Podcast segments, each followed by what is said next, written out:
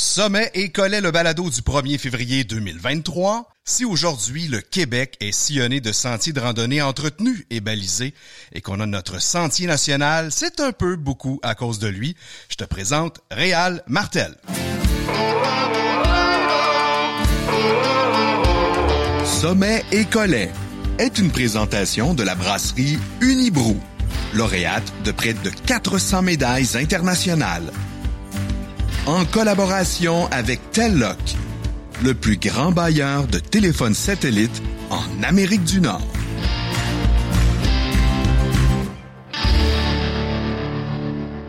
Hey, salut tribu de randonneurs contents d'être avec toi pour un autre balado sommet et collet. Vraiment, tu vas voir aujourd'hui, on a un super beau programme, très très intéressant, autant au, du côté de, la rando, autant du côté de la bière. Et euh, on me demande toujours de me présenter. Je vais le faire euh, un petit peu à la fois dans chacun des balados. Aujourd'hui, je vais juste vous dire que je suis animateur de l'Exil Randonneur à TVA et que je chronique plein air à Salut Bonjour, tout comme l'ami à mes côtés d'ailleurs. Salut Sylvain Bouchard. Bonjour Alexis. Sylvain qui est sommelier en bière, faut-il le, rappeler. Et aujourd'hui, comme je le mentionnais, on a un programme fort intéressant. On va parler de Malte. De Malte, de grains, euh, les blondes, les rousses, les noirs. Pourquoi c'est faire? Ouais. On n'en dit pas plus pour le moment. Là maintenant, je vais passer à la présentation de mon invité un invité, je dirais, je sais pas si ça se dit, hein, pas piquer des verres. Oui, oui, tout à fait, tout à fait. Écoute, Suite à une expédition à la terre de Baffin en 78, OK, il devient membre du club de montagne Le Canadien. Pas le Canadien de Montréal, là.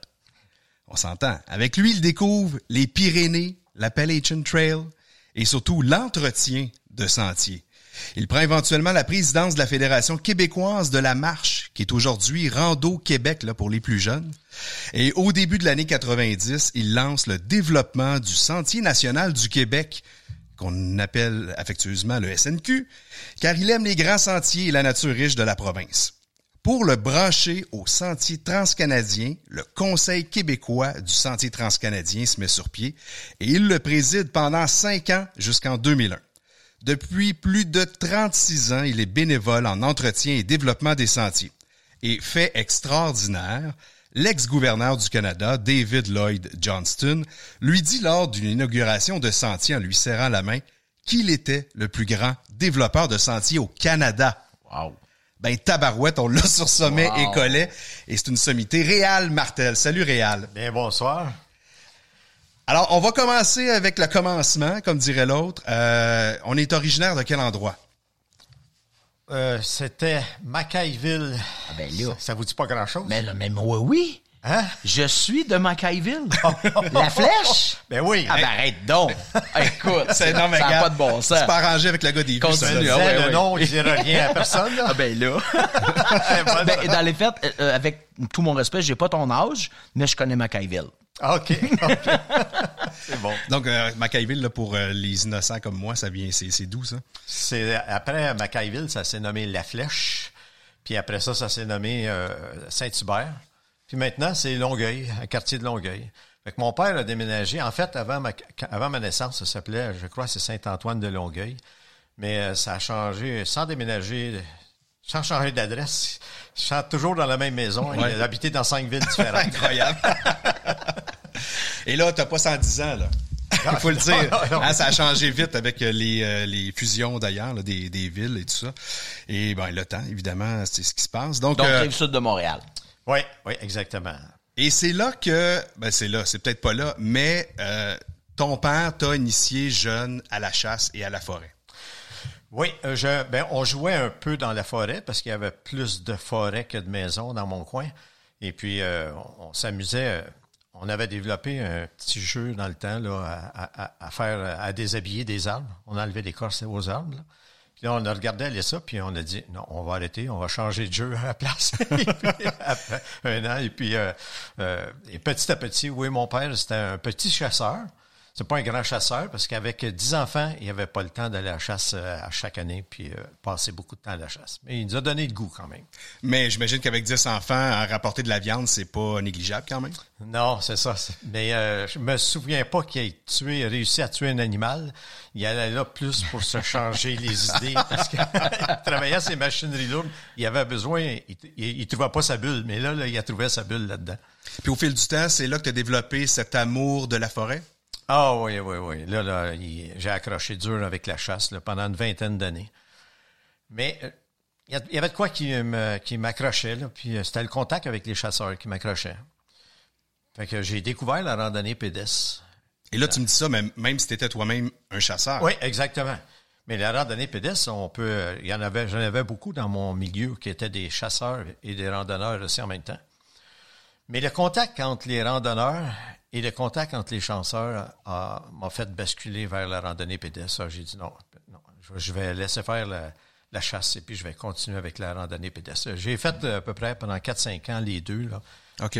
C'est quoi le problème avec euh, les chasseurs? C'était une question, euh, je sais souvent, on entend ils défendre leur territoire. C'est ça, ils ont leur territoire, faut pas mettre le pied sur leur territoire, tandis que nous, les, les randonneurs, on est contents de se voir, puis euh, surtout moi, je l'avais dans l'âme, le goût de, de, partager des sentiers, puis d'inviter du monde, des marchés, puis c'était euh, exactement l'effet contraire d'un chasseur qui aime. Ben, quand, dans le temps que je chassais, je, je voulais pas voir personne non plus, là, mais j'étais pas mauvais. Là, je faisais juste des signes, puis on, on, s'entendait bien avec un sourire.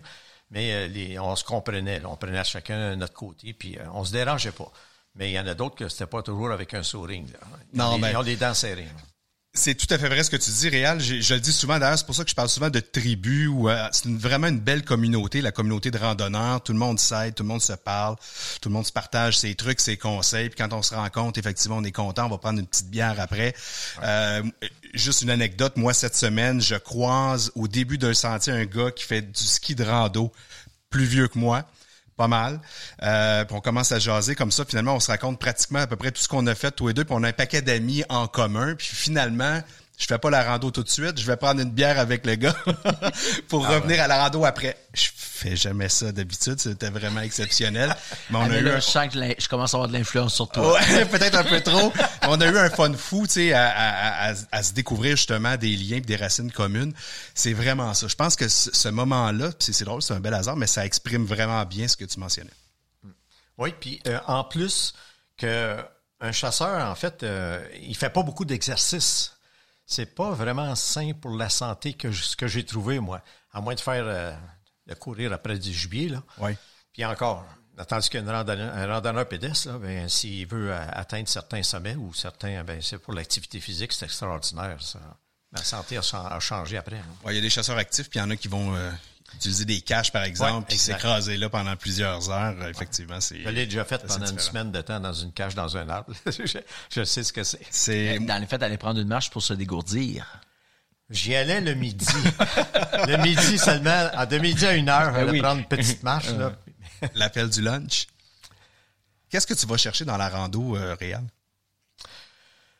Euh, moi, dans la randonnée pédestre, la, chose que, j'aime le plus, c'est la, il y a toujours, c'est la perpétuelle découverte. Même si ça fait 5, 5, 5, 6 fois ou 30 fois que je fais le même sentier, je découvre toujours quelque chose. Puis, euh, c'est vivant, ça change.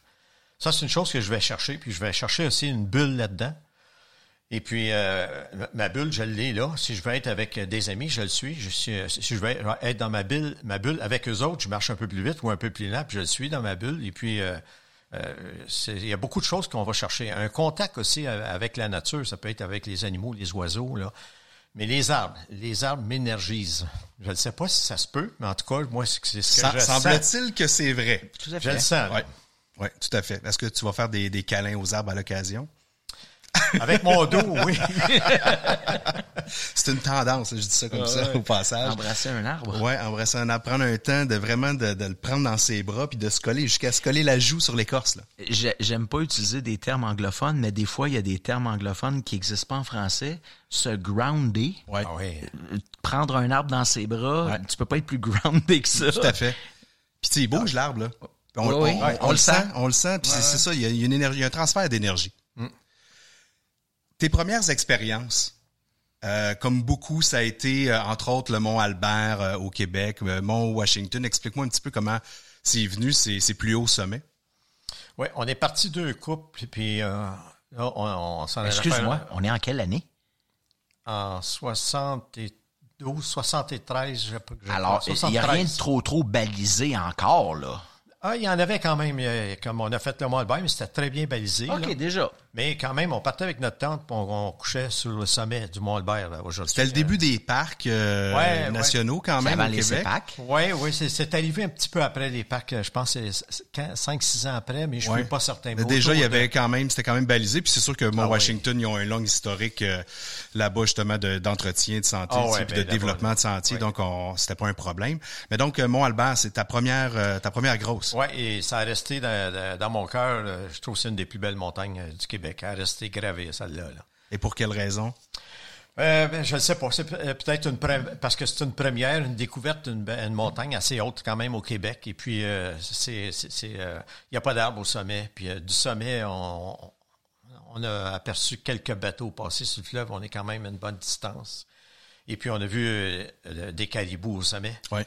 Et puis, euh, on a vu aussi euh, un petit lapin euh, qui, qui courait autour de nous autres. Et puis, euh, c'était, une belle découverte quand même pour moi. Là. Puis, on a beaucoup aimé cette montagne-là. là. C'est marquant. Est-ce que tu avais fait le sommet ou la boucle complète à l'époque? Pas la boucle complète. Non, on est allé au sommet puis on est revenu sur nos pas. Là. Et là, tu étais en jeans, pas en gogoon à ce moment-là. Euh, pas Gogun, mais C'était régulier. Non, mais c'était régulier des années 70 de voir Ouais, ce genre je de truc peut-être en jeans, je me souviens pas, mais, je sais, mais j'avais des bonnes bottines parce que j'étais habitué à la chasse quand même. euh, puis euh, j'étais habitué au à camper dans le bois. Là. T'étais équipé. Étais-tu, t'étais pas seul à ce moment-là? Non, on était deux couples. Puis il y en avait qui étaient moins équipés que moi, puis euh, il y avait des sacs à poignée. Fait qu'il y avait les bras très longs rendus à la fin de la journée. Ouais, ça s'allonge avec le temps de la chaleur. Et donc, euh, Mont Albert, super expérience en Gaspésie. Avant d'aller du côté du Mont Washington, est-ce qu'il y a d'autres sommets ou d'autres trucs que tu avais fait euh, dans ce coin-là, dans cette région-là? Euh, pas beaucoup de sommets. Non, non. Ben, euh, des petits, là, mais je m'en souviens pas, là. C'était plus pour aller voir un petit point de vue ici, petit point de vue là. C'était la découverte aussi de la Gaspésie. Puis, euh, euh, puis- mais aux États-Unis, on avait fait quelques-uns quand même, euh, des sommets euh, pas pires à, à faire. euh, je me souviens pas c'est desquels, euh, pas du tout. Mais, mais ce, qui- ce qui- ce qui est drôle, euh, quand on a fait euh, Mont Washington, c'était en plein été. Puis euh, on est parti à trois pour euh, coucher deux jours sur faire la traversée de la chaîne, euh, partir de La traversée des présidentielles. Ouais, c'est ça, mais pas euh, pour, pour un trois jours. Là. Ouais. C'est le Crawford Nut, je pense, Ouais, ouais, jusqu'à l'autre côté. Et puis, euh, le premier, on, on est parti avec rien dans notre- nos gourdes. On, on va boire en chemin. Et puis, euh, fait que le premier ruisseau, non, on pas pour se mettre du poids dans- sur le dos. Et puis, euh, rendu euh, vers le milieu ou fin d'après-midi, là, on a vu qu'il y avait des coureurs de sentiers qui passaient. Puis il y en a un qui a fait un demi-tour, il est venu me voir, il a vu que je commençais à en avoir besoin, il m'a offert sa gourde de coureur. Oh, là, j'ai compris quelque chose, parce qu'il n'y avait plus d'eau après le ruisseau qu'on a vu en bas. Là. C'était, c'était- on a appris beaucoup. là. Ouais. Ouais. Ah, c'est, c'est clair. Puis dans ce temps-là, en plus, justement, il y avait pas, il y avait même pas Internet. Donc aujourd'hui, quelqu'un qui s'en va faire le Mont Washington, il google ça, puis euh, il y a un paquet d'informations pour préparer sa sortie. C'était pas le cas à l'époque, là. Oui, exactement. Mais euh, quand même, on, on avait quand même, euh, avec euh, le livre de, de, de l'Appalachian Trail du- Ouais. du- de ce coin-là, on, on avait quand même assez d'informations. Puis euh, un- un- une autre anecdote aussi, en, en redescendant de l'autre côté, euh, euh, il y avait un couple âgé, plus jeune que mon âge actuel, qui descendait la montagne. Et puis rendu en bas, on, on s'est étendu dans le gazon. On était un peu fatigués après notre trois jours. Et, puis là, eux autres ont rentré dans le motel. Fait que là, on s'est dit en face, eux autres, là, ils rentrent, puis ils vont sortir dans deux jours. Mais 15 minutes après, ils sortaient, puis il allait faire du jogging sur la route. Fait que là, là ça, ça m'a dépassé. Ah, OK, il y, a il y a de quoi à faire, là. Puis, il est temps que j'embarque dans quelque chose. La vie peut être longue et belle. oui, c'est ça. Surtout quand on est en forme. Ouais. Je vais juste revenir un peu sur euh, le, le mont Albert, euh, faire une parenthèse. C'est le- les derniers retranchements du caribou euh, forestier. Maintenant, on peut les observer, puis c'est, une aire qui est protégée parce que le vrai sommet du mont Albert n'est pas accessible. Euh, là où on arrive en haut, c'est un sommet, mais qui est un petit peu plus bas que le réel point le plus élevé. Si vous voulez voir des caribous forestiers, vous avez de bonnes chances, en tout cas encore, d'en voir, même s'ils sont de moins en moins nombreux. Mais je vous le dis, ça vaut la peine. J'espère que le gouvernement, puis c'est pas un balado politique ici, mais j'espère que le gouvernement va prendre des mesures euh, efficaces pour euh, protéger parce que vraiment, euh, il s'en retourne, comme on dit. Bon, Washington, donc, euh, comment ça s'est passé? Vraiment. On a, on, on- on- là, encore là, on est, c'est avec la même coupe, quoi? Vous êtes les deux Non, couples? non, non, non, non, j'étais avec mon beau-frère. Puis euh, on faisait, euh, on regardait voir si on, était capable de faire euh, un beau petit trip ensemble. Parce que ça mijotait déjà un, peu- un peu dans notre tête de faire de quoi de plus gros. Puis à la fin de, ce- de cette fin de semaine-là, là, on a dit, ouais, on est capable de faire quelque chose de plus gros. Puis on avait lu quand même quelques articles d'André Laperrière dans ce temps-là, puis que j'admirais énormément. Et puis, euh, on s'est dit, ouais, peut-être qu'on va se réunir un groupe, on, on sera capable de faire quelque chose euh, dans notre pays. On ne voulait pas sortir du pays. On a dit, on va commencer par notre pays. Parce que si on s'en va ailleurs, on ne voudra plus revenir ici ou euh, je ne sais pas. Là. Ouais. On a dit, on commence ici, puis après ça, on ira voir ailleurs. Et puis, on a regardé les voyages les, les moins dispendieux, mais à la Terre de Baffin, dans ce temps-là, c'était un peu plus cher que d'aller comme, d'aller en France, les marchés sur un GR. Ça fait que, ben, on a dit, on va le faire quand même parce que euh, on commence au, au- pas au bas de l'échelle, mais on commence chez nous d'abord, là. Puis après ça, on va pouvoir comparer avec le reste, Wow. le reste du monde. Et là, j'ai- moi, j'ai plein de questions qui me viennent à l'esprit, mais je commence à avoir soif, par exemple. Réal, qu'est-ce que je peux te servir à boire? Euh, as-tu un cola? Ah, non, non, parce que je touche pas à ça. Euh, non, non, le cola, j'essaie le moins possible, mais je peux peut-être te suggérer une petite bière assez douce qu'on appelle une saison. C'est des bières très faciles à boire. Unibroue en a une qui s'appelle la saison libre. Ça a juste 4% d'alcool. Ah, ça m'intéresse, ça. Ben, fantastique. On a sorti ça euh, au printemps 2022. Très bon Ah, vendeur, ça va bien, c'est léger, facile à boire, rafraîchissant. Le genre de bière probablement qu'on a le goût de boire quand euh, on croise quelqu'un en descente de montagne puis qu'on a oublié de ramasser de l'eau en montagne. Hey, moi, Sylvain, ça va être une Ceci n'est pas une fin du monde. yeah, je te sers ça avec Et plaisir. puis, euh, pendant que tu fais ça, euh, je vais juste euh, vous dire, chers auditeurs, que sur mon site, j'ai euh, des raquettes qui sont disponibles, qui viennent d'arriver, des MSR Evo Ascent. Je sais que plusieurs d'entre vous en cherchez. C'est pas mal out of stock partout, mais moi j'en ai trois paires. Donc faites ça vite si vous en avez besoin. J'ai même euh, euh, sorti une vidéo, euh, un petit review sur la raquette elle-même. Donc allez voir ça dans la section vidéo de mon site alexilerandonneur.com et les raquettes sont disponibles sur la boutique randonneur .ca et j'ai des chaussettes de rando aussi euh, pour euh, l'automne-hiver qui me reste quelques-unes, mais c'était parti comme des petits pains chauds. Euh, ben là, il en reste quelques-unes si vous le souhaitez. Et une nouveauté ce mois-ci, les guêtres de la compagnie euh, Catula. Donc, quand vous allez vous promener dans le hors-sentier et que la neige entre dans vos bottes, ça rend pas toujours heureux. Là, avec les guides Catula, vous allez être en business. Allez voir ça sur randonneur.ca. Hey, messieurs, Santé. santé, santé, Moi, j'ai pris une fin du monde. fin du monde. Fin du monde, début des sentiers. Toujours bon. En tout cas, quand t'as soif, c'est encore meilleur. oui, oui, oui. Je sais pas pourquoi, j'ai toujours soif. Elle est très bonne, hein? Elle est légère et très bonne. Fantastique, c'est ce que je te proposais, donc tant mieux si t'aimes ça. Yes. Là, on va retourner à la terre de, de Baffin, mais avant, je veux parler d'André Laperrière que tu as évoqué. Parce que André Laperrière, c'est un gars quand même qui est pas tant connu, hein. Euh, je sais pas si j'ai raison de dire ça, mais en tout cas certainement pas chez les, les plus jeunes euh, aventuriers. Euh, André Laperrière, il a un parcours quand même assez incroyable. Commencé très jeune, hein. Euh, déjà en 76, là, c'est euh, la première expédition québécoise en terre de Baffin, c'est probablement celle-là qui t'a influencé, Réal, dont on, va, oui. dont on va parler. Il a, les amis, imaginez-vous, ouvert la voie euh, d'Ali, donc 22 longueurs en style traditionnel, donc sur une paroi terre de Baffin. Il a fait 1600 kilomètres en ski de randonnée de Mastigouche à Cagnapisco en 100 jours. Ça, c'est en 77.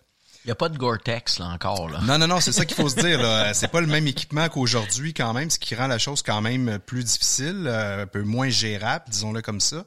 En 80, il a fait la traversée du Québec en ski de randonnée du sud au nord sur 2000 km de Mont-Tremblant à Coudjouac en 133 jours. Euh, blabla. Hey, euh, ça, ça finit pas là. Chaque année, à peu près, il y a quelque chose. Il a fait l'ascension du pilier ouest-nord-ouest sur l'Annapurna au Népal. Euh, il a fait une expédition solitaire en ski de randonnée sur 800 km au Québec. Euh, Bon sang, il a fait le mont McKinley en 93, une tentative sur la voie normale. Euh, ascension du mont Cotopaxi, 5897 mètres, ça c'est en 99. Et euh, moi, en faisant des recherches sur lui, je suis tombé sur un film qui a été euh, produit qui s'appelle Everest Millennium, qui met en vedette André Laperrière et quelques comparses, dont Bernard euh, Maillot, pour ceux qui connaissent les, nos alpinistes ici au Québec. Ben, ben intéressant. Et ça, c'est gratuit, c'est disponible sur l'Office national du film. Bref, allez jeter un petit coup d'œil, je ferme la parenthèse. On revient à nos moutons. Donc, Terre de Baffin, là, on est excité par l'e- l'expérience d'André Laperrière, puis on, nous on veut y aller. Exactement. Je me suis dit, c'est accessible, c'est dans notre pays, mais c'est mais c'est pas réellement notre pays parce que c'est euh, complètement contraire de ce qu'on vit euh, nous ici dans le sud. C'est euh, un autre monde, si on peut dire. On avait hâte de faire ça. On s'est organisé. On était neuf personnes, mais toutes par petits groupes de deux ou trois. Parce que c'est notre première expérience avec un groupe, puis on a dit, si toutefois ça fonctionne pas, bon, on va pouvoir se détacher, puis on est tous indépendants. Fait qu'on on est parti, euh, on, est- on s'est rendu à Pangertum, qui était le village euh, du début de notre expédition. On a embarqué dans un bateau jusqu'à l'entrée du parc Ayo Ituk. Et puis de là, on est monté jusqu'à Summit Lake, euh, jusqu'à la, la- là où, on ne monte plus. Après, c'est la descente vers Broughton Island par l'autre côté. Mais là, on fait ça comment? Là? Une portion en motoneige, une portion en ski Non, avec les euh, traîneaux, comment ça marche? On a embarqué dans un bateau qui nous a emmenés jusqu'à l'entrée du parc. Puis de là, c'était la, la randonnée pédestre euh, dans la roche.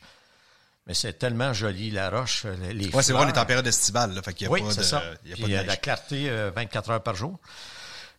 Euh, du vent, de la roche, des fleurs, puis des, des glaciers. C'est magnifique. Un autre monde pour moi. C'est une expérience qui, qui est mémorable. Hein? Ah oui, extraordinaire. J'y suis retourné d'ailleurs, euh, je pense, une quinzaine d'années après, pour guider un groupe. là.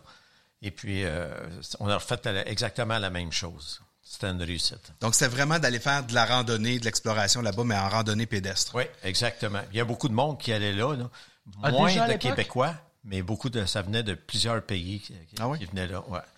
Des Japonais, des, euh, des, des Allemands, euh, des Suédois. Là, on était en longue randonnée, donc Oui, euh, longue randonnée, vraiment, vous êtes, vous êtes en camping. Là. Exactement. La, la première nuit, après ça, le lac des vents. Et puis on s'est réveillé, puis la, la toile, le sommet de notre tente était à côté sur notre nez. On a dit, oh, boy, le lac des vents, là, on, on sait c'est quoi, qu'est-ce que ça veut dire ici, là. Il n'y a pas d'arbre pour se protéger. L'arbre le plus haut que j'ai vu là-bas, il y avait trois pieds de haut, parce qu'il était à côté sur une roche à l'abri du vent. Protégé, ouais, c'est ça. Impossible. C'est balayé euh, complètement là-bas. Ouais, c'est ce qui fait que c'est un autre monde. Exactement. Entre autres, hein, c'est du, vent, là. du vent sans arrêt. Qu'est-ce qu'on qu'est-ce qu'on va qu'est-ce qu'on va on revient avec quoi? Je vais dire qu'est-ce qu'on va chercher, mais on revient avec quoi? D'une Euh, le goût comme d'aventure, celle-là le goût d'aventure, on a vu qu'on était capable de faire euh, ce que André Laperrière avait fait, peut-être pas à, la même vitesse, mais lui, il était, il guidait du monde là-bas. Là.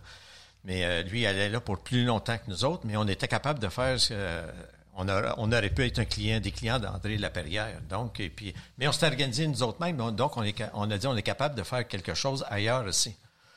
Et puis après ça, j'ai connu le CMC. Et puis, euh, et là, il y a quelqu'un qui nous invite d'aller au, euh, dans les Pyrénées. Fait qu'on a dit, on est capable d'y aller. Ça, ça devrait être moins dur que la terre de Baffin. Mais euh, c'était pas la terre de Baffin parce que c'était, euh, il y avait des arbres là-bas. Il y avait, il y avait de l'herbe, il y avait Du relief peut-être du de- relief. plus Oh quand même, non, non? Pas, pas plus de relief Non? parce que euh, c'était très accidenté la terre de Baffin. oh oui. Nous, on était dans une vallée, mais de chaque côté, il y avait des montagnes euh, assez hautes, oui. Et puis, euh, euh, euh, mais n'y a rien. J'ai fait plusieurs voyages, mais il n'y a rien qui a remplacé la terre de Baffin. Euh, C'était euh, quelque chose de unique ça, de- dans ce que j'ai vu. Là. Une révélation. Une révélation, exactement, pour moi, pour nous autres, là, notre petit groupe qu'on était. Là. Puis qu'est-ce qui t'avait amené euh, au, au, au club de montagne? Au quoi? Au club de Ah, montagne. club de montagne. Ouais.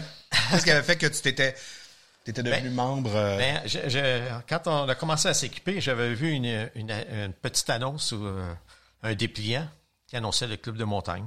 Ben, ça ne me tentait pas de- d'embarquer dans un club, mais on voyait qu'on pouvait avoir un, escompte dans un magasin de sport. Fait qu'on a dit, on, va profiter, on va devenir membre avec les autres, on va profiter. Mais euh, après être revenu de la, terre de Baffin, on a dit, on va aller les voir une couple d'années après. Et puis, euh, mais j'ai beaucoup apprécié. C'était tous des gens de montagne, des gens qui aimaient être en forêt, et des gens qui faisaient du ski de fond, de, la raquette, de la randonnée pédestre. Et puis, euh, il y en a beaucoup qui faisaient des voyages là-dedans. Ça fait qu'on a dit, waouh, on a, on a notre monde là-dedans. Là, est-ce que je comprends bien que tu es entré membre du club, mais que ça a pris pas mal de temps avant que tu t'impliques ou que tu fasses des activités avec eux autres? Oui, c'est Ah ça. ouais? c'est que euh, avec quatre enfants, on n'a pas la liberté d'aller euh, jouer, se promener comme on veut. Ouais, je peux t'en parler. Surtout à l'époque. Surtout à l'époque. Ouais. Ouais, c'est ça. Surtout à l'époque. Ouais. Ouais, c'est ça. c'est- C'était une période où on, c'était la plus grosse famille dans notre milieu. Euh, quatre enfants euh, pour euh, ma génération. Ça fait que puis on avait juste un salaire, fait que T'es c'était plus chasse. difficile. T'es reparti à la chasse. Oh oui, oui, oui, oui, j'en avais besoin.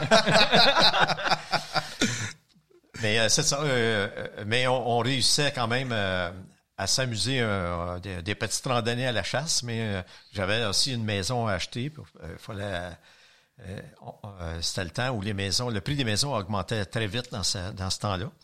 Et puis, ben, comme on a connu ces dernières années, puis euh, fait qu'on pouvait pas, on n'a pas fait, on, s'est- on n'a pas beaucoup sorti pour un certain temps. Là.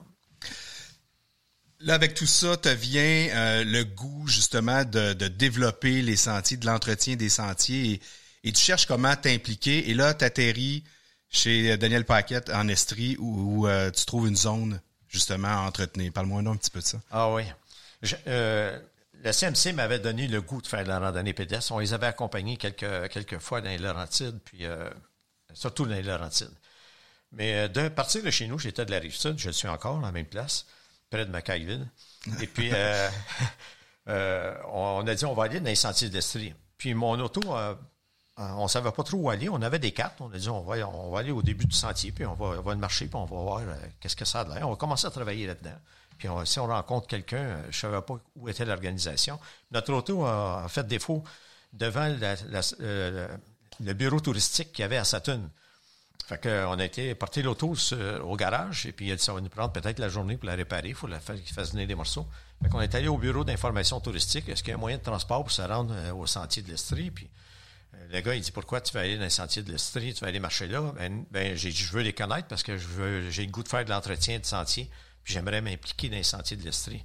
Oh, il dit c'est correct. Il dit attends une minute. Il a appelé quelqu'un pour le remplacer. Puis là, il dit tu vas venir chez nous. Puis il m'a t'expliquer ça, comment qu'on fonctionne. Il est tombé sur quelqu'un qui connaissait ça. Ben, c'est quelqu'un, oui, qui quittait un peu l'entretien de sentier, puis il cherchait quelqu'un pour le remplacer. Providence.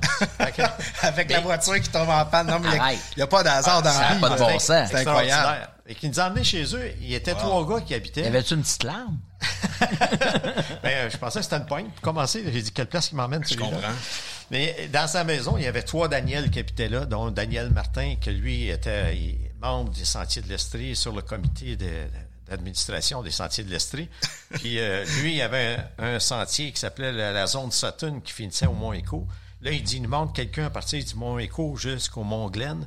Et puis, euh, il- c'est juste en, en arrière de chez eux. Et puis, euh, comme par hasard, le Mont Écho était là. Et puis, euh, fait qu'il nous a expliqué comment ça fonctionnait. Puis, on a passé la journée euh, à prendre de la bière. Et puis, à parler de randonnée. C'est, euh, des fois, c'est avant de randonnée qu'on prend la bière, dans ce cas-là. Et puis, on a pogné le goût. Là, puis là, là, il, il est venu avec nous pour la première journée nous présenter. Euh, Un autre jour, il est Il venu t'a quasiment dit, voici un casque et une chainsaw, puis il va t'amuser. ben, j'étais habitué, ça faisait quelques années quand même que euh, chez nous, je chauffais au bois, j'étais habitué avec la, la scie mécanique. Et puis, euh, ah, j'ai dit, je vais m'amuser maintenant en forêt, puis euh, pour autre chose que du bois de chauffage. oh, oui, là, t'as marié euh, ces, ces deux trucs-là. On est en quelle année? Ça, ça, je crois que c'est 85-86 à peu près. OK. Fait que les, les, les sentiers commencent à se développer. développer, Oh, mais là. là-bas, là, il, y avait, il y avait quand même à peu près pas loin de 150 km de développé. OK. Mais il n'arrivait pas euh, à tout entretenir. C'était- des malades de, de randonnée pédestre. Et puis, euh, il avait le goût de ça. Mais euh, ils se mettaient ensemble pour développer une, une zone pendant que l'autre se fermait. Puis, c'était c'était pas facile, là. Ça, ça s'est beaucoup développé en Estrie au départ, dans la province, en tout cas parce que c'était voisin hein, des Anglophone. Adirondacks, des Ouais. États de New York, Vermont, tout ça, où il y en avait beaucoup. Fait que les Québécois allaient faire de la rando là, puis on a voulu, dans le fond, importer cette affaire-là ici. Ouais, Puis exactement. euh, c'est comme ça que ça, C'est la commencé. suite de, de, de, euh, la Long Trail, la Long Ouais, Trail ouais. du Vermont qui traverse le Vermont. Montagne verte. Là. Ouais, c'est ça. Euh, et là, donc, tu t'impliques dans les sentiers, mais tu t'impliques aussi d'une certaine façon dans l'administration parce que là, tu es appelé à aller jouer un rôle à la Fédération québécoise de la marche. Oui, Oui, j'étais euh, en 87, je- j'ai approché le conseil d'administration. Et puis, euh, mais dans les sentiers de l'Estrie, quand je suis arrivé là, je suivais le- le- les assemblées qui se passaient, puis je suis entré assez vite dans le conseil d'administration aussi. Euh, J'aimais ça, euh, faire partie de l'équipe, puis m'impliquer, puis comprendre euh, comment ils s'organisaient. Puis euh, là-bas, ça m'attirait plus parce que c'était du terrain là-bas. Plus que à la Fédération de la marche, que c'était c'était plus du bureau. Puis Ouais, on est plus dans la planification. la planification, puis la communication Ouais. avec, avec ceux qui travaillent sur le terrain. Mais j'arrêtais pas dans les deux. Là, je, je suivais ce qui se passait là, collé dur, si on peut dire. Et puis euh, jusqu'à ce que dans, les sentiers de on en a fait au début des années euh, 90. euh, je, je me souviens bien, euh, le, un des premiers, le premier topo guide qu'il y a eu pour cette région-là. Il y avait eu des feuillets, un ensemble de feuillets qui avait sorti avant ça. Mais là, c'était un topo guide fait par euh, la Fédération de la marche à l'époque, avec eux autres, conjointement ensemble, qui ont fait un beau topo guide. Qui ont, qui ont intégré dans le nom, je me trompe pas, Raquette à un moment donné aussi, non? Euh, ça, c'est la Fédération de la marche, oui, c'est ça. C'était la Fédération de la marche et de la raquette. Et de la raquette pour ouais. devenir Rando Québec euh, Oui, c'est ça. par la suite. Là, tu es au conseil d'administration, tout le monde se regarde, il y a personne qui veut prendre le poste de président, et puis là, on dit, bon, ben, c'est Réal qui va s'en occuper. Non, c'est pas comme ça que c'est arrivé. À la Fédération de la marche? oui. Ouais, non, ben, il y avait un trou, ça fait que j'ai dit, je vais, Je vais y aller. je, je vais y aller, c'est ça. Il y a personne qui, qui voulait y aller. Ben, j'ai, pas d'expérience, puis j'ai dit, moi, je vais jamais toucher une, euh, très peu une machine à écrire dans ce temps-là. Et puis, euh, je, je connaissais rien. Mais j'avais des, un bon support autour de moi. Les gens, ils ont dit, ils étaient là, ils ont dit, on va t'aider. On est des gens de bureau, mais on veut pas avoir ce, on peut pas ou on peut, on veut pas avoir ce poste-là. Mais on va t'aider, puis on va te supporter dans, dans, ça. Ça fait que ça m'a permis d'avoir ce- cette expérience-là. Et là, tu étais à la présidence combien d'années? Deux ans. C'est deux la- ans. C'est des mandats de deux ans? Des mandats de deux ans, exactement, à la Fédération de la marche de ce temps-là. Ouais. Aujourd'hui, à Rando, à Rando Québec, je je ne sais pas, je pense que c'était à peu près ça, euh, deux ou trois ans. sais c'est souvent ça. On veut une pérennité puis une continuité euh, Ouais. souvent, puis on veut pas changer justement à tous les années ou à tous les deux ans. Pas toujours facile. Là, euh, on va accélérer le pas un petit peu. Je veux que tu me parles. Il y a du temps que tu as été là, mais en tout cas quand tu as passé à POC, sinon, euh, tu as pris en charge le lancement du projet, projet de Sentier national du Québec. Et là, on est en 1990. Tu lances cette idée-là parce que t'aimes les longs randos, t'aimes le paysage québécois qui offre une grande diversité. Et là, tu veux que ça se fasse, que ça se se produise, que ce soit une offre pour les randonneurs ici, au Québec. Exactement. Euh, euh, moi, pas, comme je vous ai dit, avec un salaire et quatre enfants, j'avais pas les moyens d'aller faire. euh, j'avais pris le goût des grandes randonnées dans d'autres pays aussi, des régions éloignées. Mais j'ai dit, j'ai pas les moyens d'y aller. Ça fait qu'on est capable, avec la beauté des forêts qu'on a ici au Québec, on est capable de, faire notre propre sentier. Et puis en 89, euh, pendant les trois, quatre derniers mois, j'ai commencé à préparer euh, un document avec une carte et puis tout. J'ai tout sorti ce que je pouvais trouver pour euh, dessiner le sentier national au Québec, qui est à l'intérieur d'un sentier qui existait, l'idée qui existait d'un sentier d'un océan à l'autre, qui s'appelait l'Association canadienne du sentier national. Mais au Québec, c'était la Fédération de la marche faisait partie de ce- cette équipe-là depuis quelques années, mais c'était au point mort. Fait que moi, j'ai dit, je pars avec ce dossier-là. Quand je vais quitter la présidence, je, vais, je m'en vais avec ce dossier-là, puis je vais le développer. On a tout au Québec pour le développer.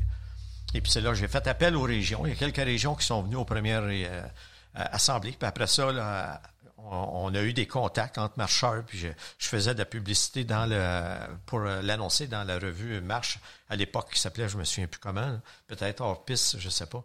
Et puis les régions, euh, les gens de l'extérieur ont embarqué petit à petit, puis on, a réussi à se réunir euh, huit régions pour pouvoir traverser de l'Ontario jusqu'au Nouveau-Brunswick. Et puis, euh, c'est ça. Mais euh, même aujourd'hui, euh, ça suit euh, de quelques mètres, ou je ne dirais même pas à un peu près le tracé original, Le tracé original, Ah, c'est ça. ouais. Hey, là, Ah, je vais, ouais. je vais, je- on va arrêter ça. Là, on va y revenir euh, après la chronique de notre ami Sylvain, parce que c'est quoi de dire, t'as pris ton bâton de pèlerin. C'est pas, il y a des défis quand même qui se pointent quand on a un projet comme celui-là, parce qu'on touche à plusieurs territoires. Là, de l'autre côté de la pub, reste là, parce qu'on parle de Malte avec euh, Sylvain. Sommet et Collet vous est présenté grâce à la brasserie Unibrou. 30 ans d'histoires et de légendes brassées avec passion et joie de vivre. Et à Telloc Satellite. Mr. Bouchard? Oui. Je suis toujours excité. Quand vrai, hein? Ah Ben, ouais. Écoute, j'en apprends à chaque fois, puis après, je fais mon frais. ça, OK, avec ben oui, avec ben les t'es- chums, Mais ah, je suis content que tu dises ça parce que moi, ça fait plusieurs années que je euh, j'aime dire que je transmets la, mes connaissances et que je fais de la, de la promotion, mais surtout de l'éducation populaire à l'entour de la bière. Et je suis toujours content de savoir qu'il y a des gens qui utilisent les, les, les, les nouvelles connaissances acquises pour continuer le, parce qu'on a fini avant la pause en parlant du bâton du pèlerin c'est ça fait que go vas-y envoie propage propage et, et, et question faire un lien Ouais. euh, euh, Réal, toi t'as dit je vais mettre mon grain de sel, puis il va rester quelque chose après que je sois à la présidence. T'as décidé d'entreprendre le sentier national version Québec. Aujourd'hui, on va parler de grains. Oh, Oh, Attends, tu me c'est ça? Alors, on va parler de grains parce que depuis qu'on on- on est ensemble, Alexis, on parle de temps en temps des styles, on a parlé de la fabrication de la bière, mais il y a un élément tellement important dans la fabrication de la bière. Il y a, il y a quatre ingrédients, l'eau, la céréale, le houblon et la levure. Et de tous ces éléments-là, l'ingrédient le plus important, c'est la céréale. Et c'est de ça que, c'est de ça dont j'ai le goût de, vous entretenir aujourd'hui. La céréale, pour brasser de la bière. Alors, qu'est-ce, c'est quoi la différence entre une bière et, non, qu'est-ce que la bière? La bière est un liquide alcoolisé.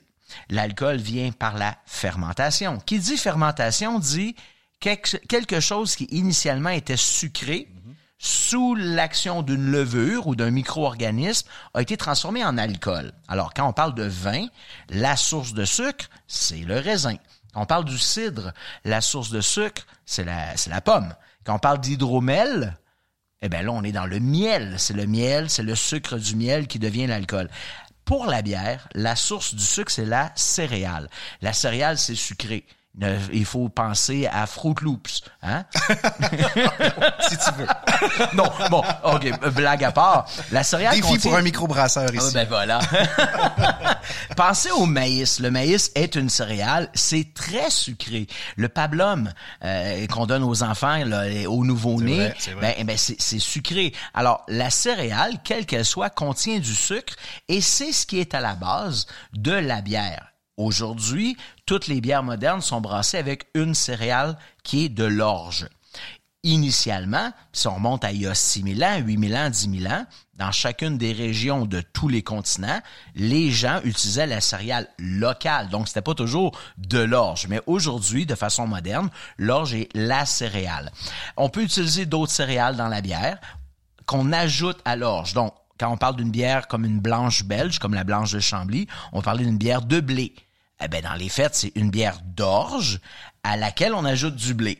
Euh, quand on parle souvent des bières stout, les bières anglaises, stout, S-T-O-U-t, ah ben ça, on va dire, ah, c'est des bières d'avoine. Ouais, mais il y a 15-20% d'avoine. La base, c'est de l'orge et à, à l'orge, on ajoute de l'avoine. Donc, aujourd'hui, parlons du grain de céréales. La céréale, fournit le sucre qui deviendra l'alcool.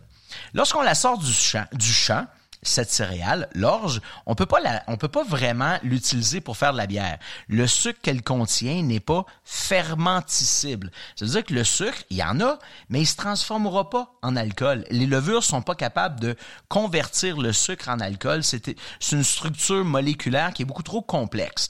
Donc, avec différentes étapes, dont le maltage et l'ébullition de la céréale ultimement, on va transformer le sucre en alcool. Donc, la première étape, une fois qu'on sort l'orge du champ, ça va être de malter la céréale. Le maltage, vite fait, on met le, grain de céréale dans, l'eau. On va le laisser germer pendant quelques jours, trois, quatre, cinq jours. Donc, le grain de céréales va faire un petit germe, il va amorcer une transformation moléculaire qui va nous permettre éventuellement de transformer la céréale en alcool. OK, là, tu m'apprends ça. Donc, pour brasser de la bière, j'ai besoin de céréales, mais j'ai besoin d'une céréale qui a été maltée. Donc, le malt, c'est la transformation de la céréale dans d'un nouvel élément qui s'appelle le malt, qui est une céréale transformée. Après le maltage, le malteur va cuire la céréale pour la sécher. On va sécher la céréale pour débarrasser le grain de, de, de, comment on appelle le, le- le germe qui va être apparu parce qu'on n'en a pas besoin. Et on va arrêter le, le- la cuisson du grain, donc le maltage. Juste, on va, on va sécher la céréale, on va le cuire très, très, très, très, on va la cuire très légèrement. Donc, la céréale, à la base dans le champ, quelle est la couleur de, de la céréale, messieurs, je vous le demande? Blanche. Ben, c'est, c'est blanc, c'est doré. hein, comme le, le, le maïs, c'est doré, l'orge, c'est doré, le blé, c'est doré. Et on va cuire juste assez pour pas changer la couleur. Donc, pour brasser de la Là, y a-t-il un lien à faire avec le, le café, par exemple? oui, tout à fait. Ah oui, ben oui, merci de me l'amener. La torréfaction qu'on va euh, appliquer sur le grain de céréales est la même qu'on utilise avec le café ou le cacao. Donc un grain de café n'est pas brun, un grain de café est vert. C'est la cuisson du grain de café par torréfaction, la cuisson qui va changer la couleur, brun pâle, brun foncé, euh, jusqu'à noir, noir foncé. On va faire la même chose avec le cacao. Le cacao, on va le cuire. Donc, pourquoi il y a du chocolat brun et du chocolat noir? Ben, en gros, c'est la, la, la puissance de la torréfaction, le temps ou la chaleur qui va changer la couleur du grain de cacao. C'est la même chose avec la céréale. Donc, au départ, ma céréale qui sort du champ, je vais devoir la transformer en malt en faisant germer le grain. Pour cesser la germination, je vais cuire ma céréale. On va la cuire très légèrement tellement légèrement que ça ne va pas changer sa couleur. La céréale reste blonde. Devant vous, bon, ceux qui écoutent en ce moment, vous pouvez pas le voir, mais Oui, ben vous allez pouvoir le voir sur le diaporama. Je vais vous, vous Ah. mettre euh, la petite photo de ça. J'aime la modernité de la chose. Donc, si vous regardez devant vous, messieurs, il y a trois verres avec des grains de céréales dedans. Les céréales que vous voyez, c'est de l'orge. Et cette orge-là a été torréfiée, a été cuite de, à différentes étapes et différents degrés, différentes températures. Donc, si vous voyez le premier verre, et je vous inviterai même à y goûter, vous pourrez prendre deux, trois grains et goûter. Alors, ce que vous avez, c'est de l'orge maltais pâle de base. Et pourquoi je dis malt pâle de base? Ce que vous allez goûter à l'instant, c'est, je vais mettre un chiffre qui est pas le bon, mais c'est 99,8% des bières sur la planète est faite essentiellement avec ce que vous mangez en ce moment. La base de toutes les bières, c'est de l'orge pâle de base. Ce que vous pouvez voir, bon, on voit la forme, c'est un grain d'orge. On voit pas le maltage parce que la germination, le germe, on l'a enlevé. On voit qu'il a la bonne couleur, il est pâle. Quand vous y goûtez, c'est un peu sucré. C'est un peu sucré et c'est exactement ce sucre-là dont on a besoin pour faire de l'alcool dans la bière. Donc, la base de toutes les bières, quelle qu'elle soit, le style, la provenance, aujourd'hui en 2023, c'est de l'orge pâle de base que vous venez de manger à l'instant. OK. Fait que là, ça goûte quoi? Toutes les réponses sont bonnes. Vas-y, Montréal. Ben, euh, c'est un, un goût que euh, j'ai j'ai pas goûté à ça souvent. OK. C'est la première fois, mais. euh, Ben oui, autrement, tu, ça. autrement, tu pourrais te mettre à hennir. C'est comme un cheval qui mange de la wenne. Mais j'aime ça. Ben, C'est doux. ça- ça a C'est bon. ça, c'est doux, ça n'a pas un goût prononcé. Non, ça n'a pas un goût prononcé. Et c'est et, et ce qu'il faut voir et retenir de ce que je suis en train de vous dire, c'est que la céréale qu'on utilise pour faire la bière, c'est de l'orge. L'orge doit être malté, donc il a été germé. Pour arrêter la germination, on va cuire le grain d'orge, pas assez pour changer sa couleur, et vous allez vous ramasser avec une bière blonde. Donc, pourquoi y a-t-il des bières blondes? Eh bien, essentiellement, c'est parce que la céréale, l'orge, a été maltée et n'a pas été cuit assez pour changer la couleur de la bière. Donc, si vous regardez la bière que je vous sers en ce moment, qui est une superbe bière brassée par Ralbock, Ralbock qui est à Montjoli, la bière s'appelle Monsieur Madame. C'est ce qu'on appelle une Kölsch, K-O, accent circonflexe, L-S-C-H. C'est un style de bière allemand qui est Non une... Kolsch. Et non, ben il y en a qui disent, dans le fait, les anglophones vont dire Kolsch, les Allemands disent Kölsch, c'est comme plus un A-E-E-U, Ouais, U. Kölsch, euh, une Kölsch. Alors, c'est quoi? C'est essentiellement, c'est une ale blonde qui goûtent pas grand-chose. C'est, les bières de soif qu'on connaissait jusque dans les années 90, avant l'avènement des microbrasseries, étaient essentiellement des bières blondes dont le goût de la céréale est très, très peu présent. Parce que ce qu'on aime de la céréale, c'est qu'elle nous donne du sucre, et ce sucre-là devient de l'alcool. Il reste pas grand-chose. Donc, dans les bières blondes conventionnelles, il y a peu de goût.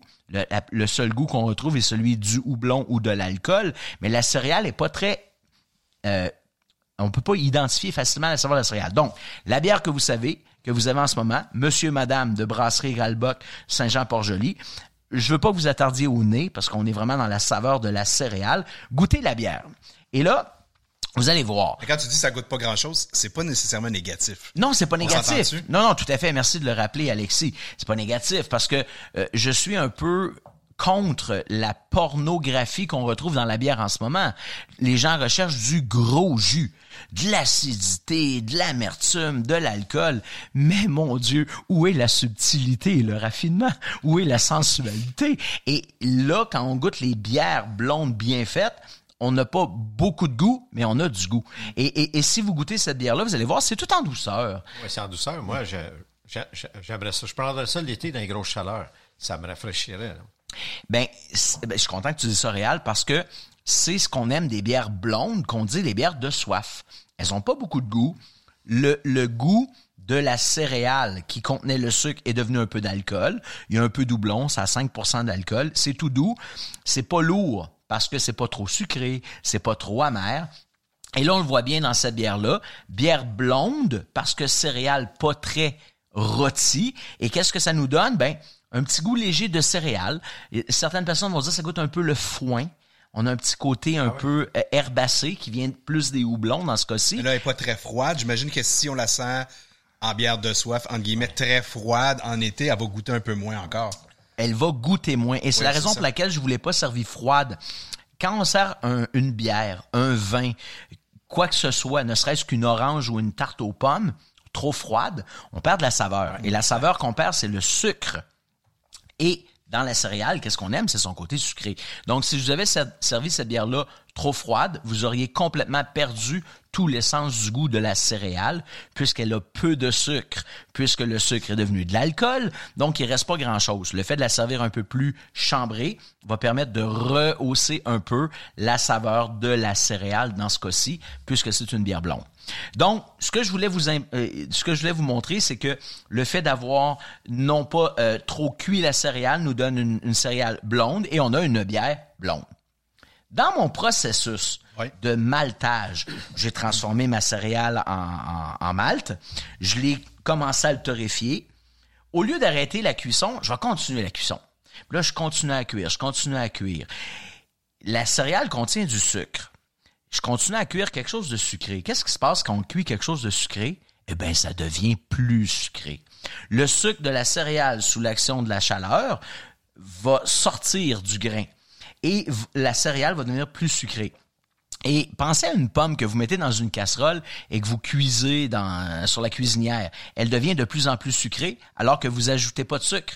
C'est ce qui va se passer avec la céréale. Donc, au fur et à mesure où le malt, on le cuit, on le torréfie, il va changer de couleur. Il va devenir un peu plus foncé. Regardez le deuxième Oh Le verre que le j'ai sucre s'extériorise, Et, là, et puis- oui, et non seulement la céréale va dorer, brunir un peu, elle va devenir plus sucrée. Alors, je vous invite à goûter, je vous inviterai à goûter le, le deuxième mâle qui est là, où on voit qu'il est un peu plus foncé. Et en même temps, je vais vous servir une bière qui est faite par la brasserie Mélile à Terrebonne. Euh, J'adore ce que Mélile font. Ils sont toujours dans des styles très classiques et ils brassent tellement bien.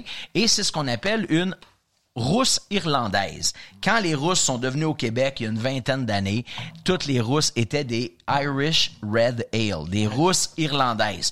Pour n'en nommer qu'une, la Rickards Red, que tout le monde a connue, c'était une rousse irlandaise. Ce qu'on aime des rousses irlandaises, pourquoi les gens ont aimé ça alors que à l'époque, les gens buvaient peu de microbrasserie parce que ça avait trop de goût, les dames qui ne buvaient pas de bière se sont mis à aimer les rousses parce qu'elles n'étaient pas amères. Et pourquoi elles étaient pas amères? Parce qu'elles étaient plus sucrées. Pourquoi les rousses sont plus sucrées? Eh bien, parce que lorsqu'on va cuire la céréale et qu'elle contient du sucre. Au fur et à mesure où on la chauffe, elle devient de plus en plus sucrée. Et la céréale, non seulement devient plus sucrée et plus foncée, c'est ce qui fait qu'on a des bières rousses. Je vous invite à sentir cette bière-là. Vous allez voir, ça sent le caramel. c'est- et si vous la goûtez, non seulement vous avez l'odeur de caramel, mais vous allez voir, c'est un fond de céréales, c'est dodu, c'est rond, c'est c'est un peu sucré, mais ça, ça goûte surtout le caramel. Donc, pourquoi certaines bières sont sucrées? Pourquoi ça, sans ajout de fruits?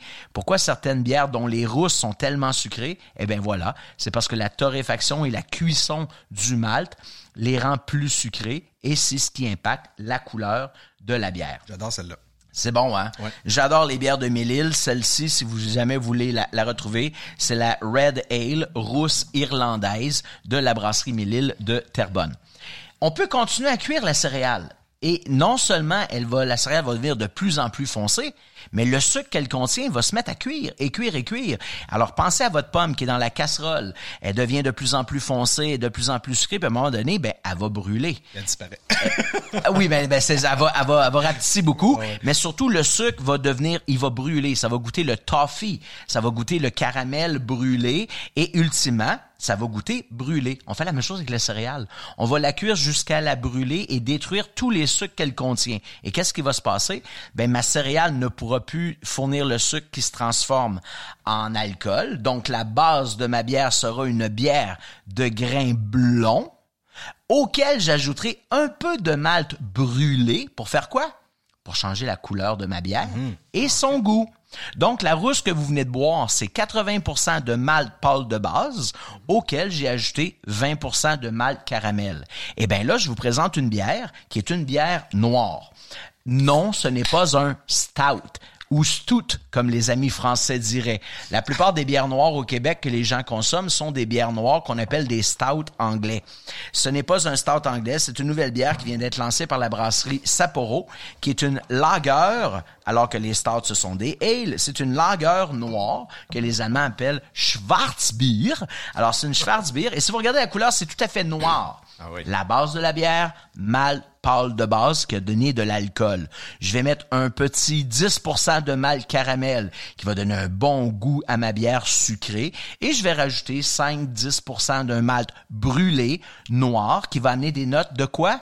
De café, de chocolat. Et c'est pour ça que les bières noires ont souvent cette, cette impression de, de, de, de, de, de brûlé amer de café, de cacao. Alors, la bière que vous avez, qui est la Sapporo noire, Sapporo Black, si vous la regardez, elle semble tout à fait noire, mais dans un reflet de lumière, vous allez voir, elle a un beau fond rouge, elle a un malt roux. A une belle mousse aussi, Elle a quand une même. superbe mousse pour une lager, ce qui est Ouais. plutôt rare. Et si vous la goûtez, vous allez voir, c'est tout en douceur. Oui, c'est très je suis pétillant Très surpris, oui. Très pétillant, alors que la plupart des gens ont peur des bières noires. Les ales sont peu gazeuses. C'est le cas des stouts. Alors qu'ici, vous avez une lager très pétillant, désaltérant. On n'est pas juste dans le grain brûlé. On a un bon fond de malt caramel, même si la bière est noire. Et en finale, on a quoi? Un peu de chocolat un peu d'amertume. Et on goûte bien la céréale grillée. Euh, si vous avez pris le temps de goûter le troisième verre qui contient les graines devant vous, vous allez voir, la céréale, elle est, elle est pas noire, elle est brune. On goûte vraiment, on n'a plus de sucre du tout. Et voilà, on le retrouve dans notre verre. Voilà à quoi servent les maltes dans la bière, la couleur, le sucre, le goût. Fantastique. Wow. Merci Sylvain Ça pour ces plaisir. enseignements. Toujours euh, très précieux. On retourne à notre euh, bâton de pèlerin avec euh, Réal. Là, on est dans le Sentier national du Québec qui est en plein développement. On a lancé l'idée, on a déjà présenté un premier tracé potentiel. J'imagine que ça se fait pas en claquant des doigts. Là, il y a des, des grands défis auxquels on doit faire face. ouais, euh, les défis, euh, j'ai décidé qu'ils soient moins grands en- avec, parce qu'avec le tracé, j'ai euh, cherché plus de sentiers qui étaient sur des terres publiques, tels des parcs, des réserves phoniques, le maximum possible. Puis on a été chercher aussi des, sentiers euh, existants entre les deux. Donc c'était déjà euh, une bataille de moins ou une approche de, moins à faire, euh, moins difficile à faire. Fait que je, suis parti avec ça. Puis il y a des régions qui étaient déjà, euh, il y avait déjà des sentiers qui, étaient dans l'alignement qu'on a pu aller chercher, dont, dont le sentier de Mataouni qui a été le premier. Et, et le sentier Intercentre aussi, qui était juste dans la ligne, puis qui il faisait le lien entre deux régions. Donc, ça a bien à donner. C'était des gens d'expérience aussi. Donc, avec ces gens-là, on a pu euh, aller chercher, euh, euh, profiter de leur expérience pour pouvoir avancer dans le développement des sentiers. Est-ce qu'il y a des portions de notre ami fondeur Jack Rabbit dans les Laurentides qui ont été utilisées pour, pour ce sentier? Non, Pas, pas tout à fait. On n'était pas dans le même alignement. Euh, mais j'ai quand même travaillé un petit peu dans le sentier en faisant de l'entretien avec le CMC. Puis euh, ça me faisait euh, le cœur me déchirait quand je voyais tout le travail qu'il a fait. Et puis on perdait des bouts de sentier à chaque année parce a des gens qui achetaient des terrains dans ces coins-là. Puis les gens, ils, refusaient que le monde passe. Pourtant, c'était un, sentier patrimonial. C'était important qu'il soit là. Mais les, les gens, ils étaient pas. Quelqu'un qui est loin de la randonnée pédestre ou qui fait pas d'activité physique ne comprenait pas l'importance de ça. Tout à fait. Et de là, l'idée de ton côté de, de dire je vais regarder des terres publiques d'abord parce que je veux pas me battre avec, euh, en tout cas le moins possible, avec des propriétaires privés pour avoir des droits de passage. Ouais, c'est ça. Euh, mais, mais la façon qu'on a fait aussi, euh, j'ai dit je vais m'associer avec des municipalités et puis des, des MRC pour qu'on choisisse un corridor dans lequel on peut euh, euh, passer. Et puis eux autres, ils connaissent de toute façon, euh, ils, savent ce qui s'en vient dans leur municipalité, dans les développements, puis ils sont capables de nous dire aller vers, plus vers la gauche que vers la droite. Et puis euh, de cette façon-là, on a moins d'obstacles.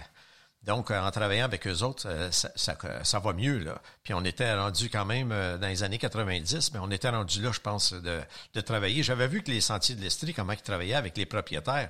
Et puis c'était formidable de voir euh, la, la communication qu'il y avait entre les deux. Puis le- et puis ils respectaient beaucoup les propriétaires. Puis les propriétaires, voyant que les, les gens, les randonneurs les respectaient, bien, ils acceptaient que les, les- les marcheurs puissent y aller. Alors que dans les Laurentides, les gens essayaient de protéger un sentier où des, des nouveaux propriétaires ne comprenaient pas. Puis c'était, ils voulaient pas non plus comprendre. Ils voulaient avoir leur petit coin de sauvage. Et puis, euh, euh, tassez-vous, c'est moi qui s'en viens là. là. Je trouvais ça, ça- c'était déchirant de voir ça. Et là, ton constat, euh, 30 ans après ce lancement de projet, Ben ça va bien parce qu'on est rendu dans, dans on, a, on, on est dans les huit régions, mais euh, c'est sûr qu'on en perd quand même un petit peu, très peu, je vous dirais peut-être même pas 1% de, de ce qu'on a développé. Euh, parce qu'il y a des nouveaux promoteurs qui arrivent et puis qui veulent euh, développer des, des, des terrains, mais ils savent pas que dans le fond, s'ils développeraient un terrain Une avec un sentier déjà récréatif sur le terrain, ça a une- une- presque une double valeur. Ça, c'est une étude que j'ai vue par le gouvernement fé- fédéral. Et puis, euh, euh, il y a- il avait fait leur étude aux États-Unis qui avait une plus longue expérience que nous sur- devant les sentiers. Mais ils comprennent pas qu'ils ils pourraient vendre le terrain plus cher. C'est une richesse. Ben oui, c'est une richesse certaine parce que ceux qui vont aller se chercher un terrain pour avoir un chalet, souvent c'est des gens rendus à un certain âge que euh, ils veulent, ils veulent euh, profiter de la nature pour faire une activité physique, un peu de récréation, et puis euh, ils veulent s'approcher le plus possible sans prendre leur voiture autant que possible. Ils sortent de la maison, puis le terrain, euh, le, le- le- le- le sentier il est tout près au bout de leur terrain. là. si on prend le point A jusqu'au point B, là, il nous manque quel pourcentage pour le compléter à peu près? Ben, moi, je vous dirais, dans notre point de départ, quand on a commencé ce projet-là, d'un océan à l'autre, euh, nous, c'était pour rattacher le Nouveau-Brunswick. Euh, quand j'ai quitté la, la direction, cette direction bénévole, j'ai toujours été bénévole là-dedans, il y a à peu près, je ne sais pas, environ sept ans, nous, on avait un projet de 1600 km et puis on avait 1000 km, 1050 km de fait. Donc, on avait une bonne partie de fait. Mais après, euh, quand Rando Québec et, et- et- Rando Québec, c'est-à-dire la nouvelle équipe qui est arrivée, ont changé le nom, ils l'ont appelé Rando Québec. Et puis, euh, il faut évoluer à un moment donné. Et puis, eux autres ont, ils sont associés avec le SIA. Maintenant, le sentier va jusqu'à à Forillon. Et puis, euh, je ne sais pas, je sais, pas trop quelle longueur qu'il va avoir, mais ils ont presque 1700 kilomètres de développés présentement sur peut-être 2500. Là. Ça fait que ça, c'est à peu près la même chose, là. Mais, euh, mais euh, c'est ça, c'est pas complété. On a encore du chemin à pour pas dire on a on n'a pas encore du c'est-à-dire on a encore du sentier à faire. OK, je rembobine. Euh, là euh, j'aimerais ça qu'on termine euh, Réal, avec les grands conseils. Les grands conseils du grand sage, disons-le comme ça. Euh, je sais que c'est quand même euh, quand même récent qu'on parle de sans trace, mais c'est une chose qui pour toi est très importante et que tu as à cœur. Oui, oh, oui, le sans trace, c'est important parce que en travaillant dans les sentiers, on s'aperçoit. Excuse-moi, sans trace? C'est- des lettres, c'est quoi sans trace? Tu fais bien de, de nous ramener à l'ordre parce que c'est pas tout le monde qui Ben, connaît je- ça. c'est moi ça. Ben, Sans Trace, ça, ça vient d'un programme américain à la base. Euh, OK. mais ça- L'organisation Sans Trace euh, Canada, on en a une ici, euh, qui est une organisation à but non lucratif, mais ça établit sept grands principes. Euh, et euh, si on veut en savoir plus, ben c'est facile, c'est centrace.ca. Alexis le randonneur est un partenaire d'ailleurs de, de Centrace Canada. Je te laisse exposer Réal là-dedans, dans le Centrace. Tu as quelques points quand même importants pour toi. Oui, c'est ça, c'est que euh, quand on développe un sentier, on, veut qu'il reste le sentier. Mais il faut le protéger. Il faut protéger la forêt, puis il faut apprendre à protéger, euh, on le sait de plus en plus avec le, COP 15 qu'on vient d'avoir, puis euh, il faut protéger la nature, que ce soit l'air, l'eau, le- la, terre. Puis dans le sentier, ben, il faut protéger le sentier. Je trouve que c'est important que les gens aillent prendre un cours chez Centras pour apprendre à protéger davantage. Euh, moi, juste dans les sentiers, euh, par exemple, on voit un trou d'eau, euh, un, petit trou d'eau. Il n'y aura pas de trou d'eau creux dans des sentiers. Mais si on voit un petit trou d'eau, c'est- je conseille aux gens de passer dedans et non de passer de chaque côté. S'ils passent de chaque côté, le trou d'eau, ça élargit et ainsi de suite. Et puis là, on va se ramasser avec un trou de 50 pieds de large et puis on endommage davantage. c'est mieux de le rapporter au gestionnaire et puis qu'il fasse la correction. Puis euh, après ça, ben, euh, pour pouvoir, ou, ou qu'il fasse une sortie de cette eau-là, par exemple. Ça, c'est juste un exemple. Ah, mais c'est un bon exemple parce que là, on empiète sur la, la, la, flore autour, la nature. Donc, c'est quoi? C'est Centrace, c'est un protocole de de de de Ce sont des principes, des veux, de, Ah, de conservation euh, de l'environnement. Donc, c'est un cadre qui dit voici ce qu'on devrait faire. Comment on peut être comme être humain, comme randonneur dans la nature sans laisser aucune trace Wow. dans notre passage?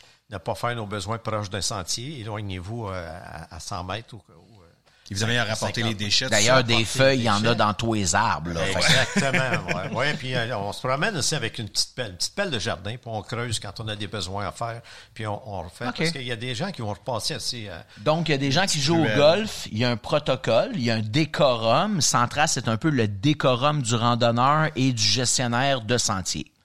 Oui, ouais, pas, pas mal ça, ouais, Tout à exactement. fait. C'est ouais. vraiment c'est de l'éthique, hein, Ouais, c'est dit, l'éthique, euh, exactement. Et là, tu me parlais euh, euh, hors micro les, les feux, qui est un problème euh, récurrent. On a un problème, c'est ça. Euh, au Québec, euh, il n'y a rien de plus euh, accueillant qu'un petit feu. là. Veiller autour d'un feu, c'est très intéressant. Mais dans la forêt, il n'y a rien de pire pour mettre le feu, euh, c'est ça. Il ne jamais faire de feu euh, euh, sur une couche d'humus. Puis les gens ne connaissent pas souvent la couche d'humus. Ils savent pas c'est quoi au juste. Informez-vous auprès de, des gestionnaires de sentiers ou quand vous arrivez à un accueil, demandez de l'information ou prenez Internet et informez-vous sur... la, la couche d'humus, c'est quoi? Il faut faire un feu sur, sur du minerai autant que possible. euh, Ben, dans, autant que possible. Toujours sur du minerai. Terre parce que ça, ça brûle pas le minerai. Mais s'assurer aussi qu'il n'y a pas de, euh, il n'y a pas de, de, de- d'humus trop proche. Parce que j'ai j'ai eu affaire à éteindre un, moment donné un feu parce que le, le minerai, le- les couches d'humus étaient trop proches, mais assez loin pour ne pas que ce soit visible à l'œil. Puis à un moment donné, euh, je suis arrivé un certain, quelques heures après que les gens étaient partis, puis la forêt est en train de prendre en feu. J'ai pu l'éteindre. Wow. Mais euh, aussi pour la sécurité des gens, moi je leur conseille de marcher. euh, dans- quand c'est un sentier qui est pas très balisé, pas très entretenu, de marcher avec des lunettes, se protéger parce qu'il y a une petite euh, euh, branche qui peut arriver dans l'œil de quelqu'un, une personne. Là, T'as beau l'avoir dans juste un œil, tu verras pas avec l'autre œil, à moins de le boucher comme faut, puis euh, c'est très désagréable. Mais les gens, j'aimerais qu'ils apprennent aussi à se, à se lever la tête quand ils marchent. Il y a souvent, c'est vivant un arbre, puis il y a souvent une branche de Lâchez vos bottines. là. Ouais, c'est ça. Regardez la en haut tête au lieu d'en bas. Puis, euh, s'il y a une branche qui est pour tomber, ben des fois, là, si elle est sur le bord de tomber, mais faites le tour de l'arbre. Vous pouvez passer dans le bois pour votre sécurité autant que possible. On pourrait même traîner un petit sécateur Un avec petit soi pour des sécateur plus petites pour couper branches. les petites qui peuvent nous tomber dans l'œil à un moment donné on ou tomber dans l'œil de notre enfant en arrière de nous, un autre randonneur. Ça coûte pas cher un petit sécateur. On est capable de faire beaucoup avec ça. En tout Ou cas- ramasser des branches à terre quand il y en a au lieu de lever le pied. Là. Moi, moi, je marche depuis deux ans et je te confirme que j'ai encore pas pris ce genre de sentier-là. Ouais. Euh, Je vais dans des endroits plutôt connus, ou marcher dans telle région, mais euh, j'imagine et, et je fais ça. Je vois une branche, je la mets de côté, Naturel. mais il y a jamais de, branche qui m'arrive dans l'œil. Euh, Je, je pense qu'il va falloir que j'élargisse mon mon spectre de sentier. Absolument. Puis écoute, il y a des solaires maintenant qui s'adaptent à la luminosité. Fait que on est dans le bois, c'est presque transparent. On sort du bois, ça s'adapte au soleil. Donc, il y a- plus de raison maintenant. Quand de- t'as commencé en 72, c'était pas ça, hein? Ah non, Pas tout à fait. portait des grosses lunettes de ski dans ce temps. Oh, même pas. Même en pas. jeans sans gogoune, Ah, tu disais? Hey, ça termine euh, notre euh, notre balado. Euh, merci Réal, un plaisir vraiment de t'avoir reçu. Un pionnier. Un pionnier. Moi, j'a- j'aurais fait une heure de plus, mais qu'est-ce que tu veux? On est. C'est quoi, Alexis? Je, je vais te le dire, là, je suis vraiment content parce que Réal, c'est, c'est l'ancien temps. Il est encore très actuel, mais ça fait pas longtemps. C'est comme dans le milieu de la bière. Les jeunes pensent qu'ils ont, ils ont accès à plein d'affaires, mais c'est parce qu'il y a des gens qui ont défriché, il y a des gens qui ont, qui ont, qui ont, qui ont semé ce qu'on retrouve en ce moment. Puis de t'avoir ici sur le podcast, je suis vraiment content. C'est, c'est pas obligé de la performance. Oui, tu l'as déjà été, tu l'es plus, mais tu as tellement fait pour avancer. Faut pas oublier ce que les pionniers ont fait. Et je suis vraiment content de t'avoir vu aujourd'hui. Exactement. Quand on dit un sentier pa- patrimonial, par exemple, là, ben il y a quelqu'un qui l'a fait en avant de nous autres, puis ça fait pas si longtemps. Il y a un gars qui, qui, qui, qui, qui- qui est notre patrimoine, Oui. qui est devenu Ouais, patrimonial lui aussi. un plaisir, vraiment un honneur. Un honneur, Merci je dirais, euh, cette Merci entrevue. Sylvain. Fait plaisir, Alexis. Sylvain Bouchard, sommelier en bien. Merci à nos commanditaires Unibrou et Telloc. Quant à moi, je t'invite à m'écrire si tu as des suggestions d'invités ou des questions, pourquoi pas, à lr.alexilrandonneur.com et je t'invite à t'abonner à mes médias sociaux, Facebook, Instagram, YouTube et, nouvellement, oui, oui, TikTok. arrobas Alexis le randonneur. Alors, c'est facile de me suivre. Merci de partager cette balado-diffusion avec ta tribu Sommet ou Collet. Je te dis à la prochaine et surtout, top rando!